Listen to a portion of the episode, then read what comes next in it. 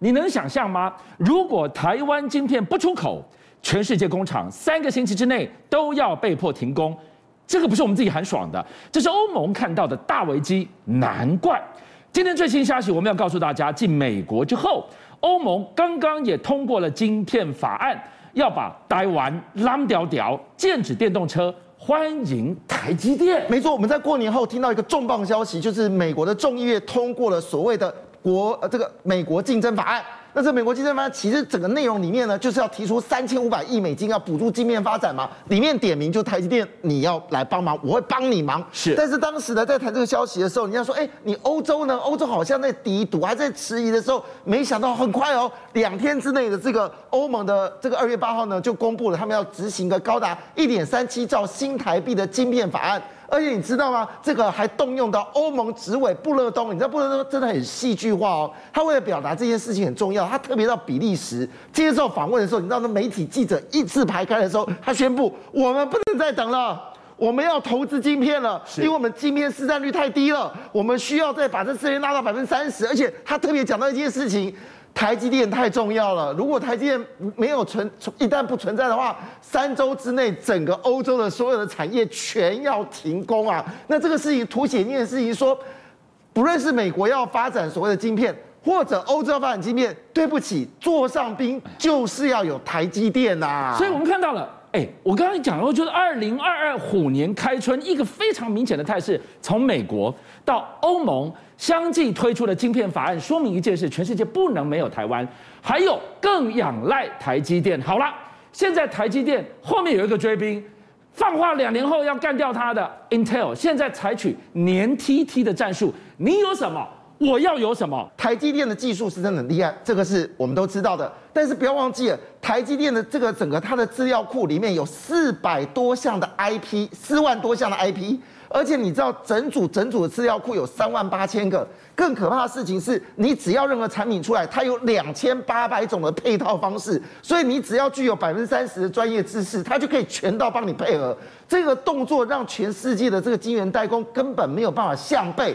但是我们知道，在这个这个一过这个年之后呢，突然之间呢，英特尔就公布一个重磅消息，因为里面所牵扯到三家公司，我们台湾最厉害的，就是号称台湾新的晶心科，还有包括力旺跟 M 三十一哦。这个尤其 M 三十一是属于高速传输的 IP，那力旺呢是属于安全性的 IP。这些人都是这些 IP 公司呢，都是跟台积电一路走过来，也就是整个资料生态云里面最重要的一个主体哦，被纳进了。台积 Intel 所宣布的新的 Intel 生态云，当然呢，这个情况下要留意一件事情哦。美国商务部，你看我们这样讲，左手给你这个呃胡萝卜嘛，叫你台积电去设工厂嘛哦，右手呢扶植这个他们自己的 Intel 嘛哈。但是呢，他对中国的下手很凶猛啊！二月八号，这都是二月八号哦。二月八号呢，他宣布一件事情哦，又把三十三个中国实体期实体的这个名单呢纳进来，叫做未经验证的名单。这什么意思？告诉你一件事哦，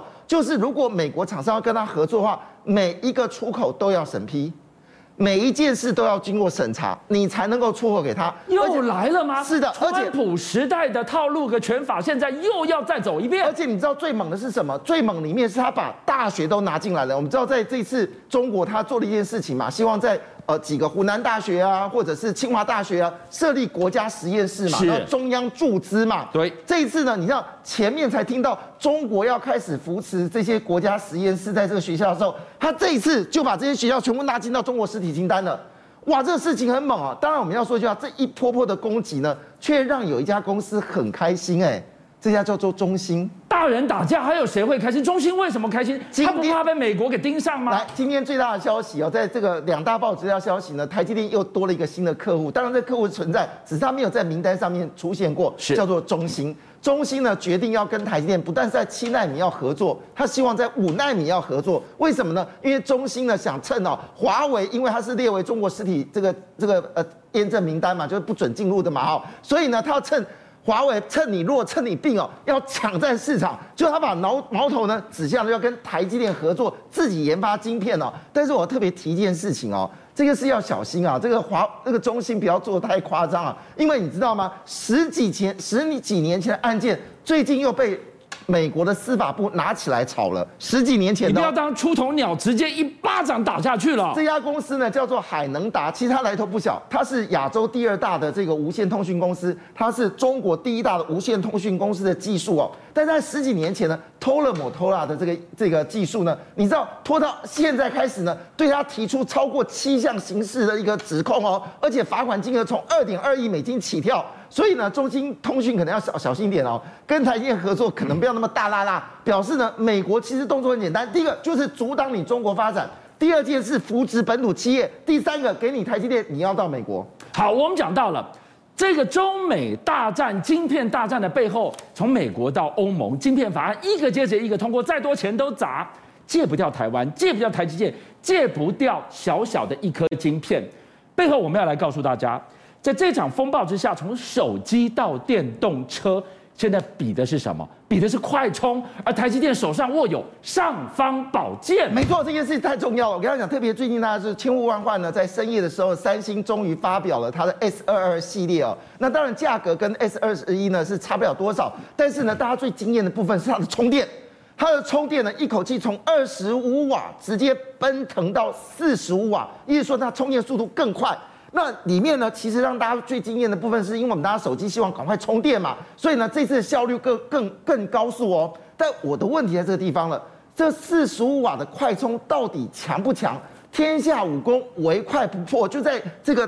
三星公布了四十五瓦的时候呢，苹果也不是省油灯哦。所以苹果这次呢推出了十六寸的 Mac Pro，其实这个 OK 了哈，用搭载自己设设计的中央处理器也 OK 啊。只是让大家最为注意到的事情是，它的我们刚才讲的。三星的手机是四十五瓦快充，已经很厉害了。那这一次呢，它在这个这个苹果在它的 Mac Pro，你要设计的是高达一百四十瓦的充电器，这是什么概念？它能充多快啊？我，我先跟你说，第一个，当然它时间很快嘛，以前要充两个半小时，现在大概充四十分钟就可以全部充满嘛，是三十分钟可以充，三十分钟就可以充百分之八十。但重点来了，它的充电器很小哎，而且速度很快啊。它会是全世界第一个在笔电里面使用氮化钾技术啊！背后谁在助权？毫无疑问，台积电。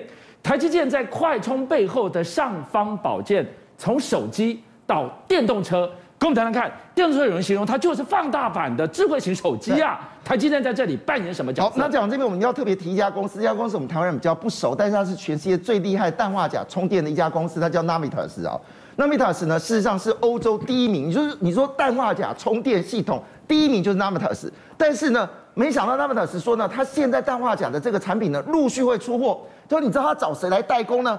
不是别人，就是台积电。原来他们在去年的时候，双方已经谈好了。你知道这个技术一旦研发成功，它有多可怕吗？第一件事，你充电的时间只剩三分之一了。原本你可能要一个小时充电完，或者两个小时充电完。对不起，你可能用二十分钟、三十分就可以充电完了。那当然，这个消息听在欧洲市场里面太开心了。你知道前阵子特斯拉老板马克思很骄傲的说：“哎，看我的 Model Y 呢，现在已经可以到六百六百公里了哦。是，这已经跟汽油呃加满是六百公里是一样。我们现在一起在一起哦。可是问题是，马斯克一直不敢讲的问题是什么呢？美国是十六部车才有个充电窗啊。即便你的这个续航路很很够，但问题来了，我要我没有办法充电啊。所以人家说里程忧虑是一件担忧事情。可是马斯克到现在没有回答答案呢。可是你知道，Navitas 在欧洲哦，他提供福斯一个新的想法。你知道未来可能是福斯、宾士、B N W 围剿特斯拉。他靠什么围剿特斯拉呢？就是所谓的无线充电。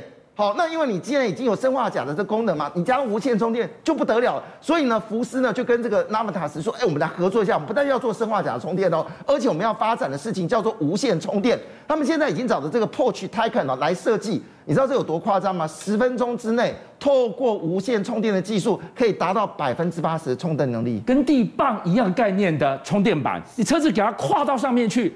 快速充饱，你就可以开得上路了，直接解决就是这个我们说充电桩的问题哦。但是话说回来哦，我们正在讲这件事情的时候，赫然地表上已经出现了无线充电的汽车，有人跑在前面。没错，这是中国的自己啊，叫 L 七哦。这个车你看这个造型非常的漂亮啊，这是他们说这是未来车的概念，更没有说里面这个整个造型。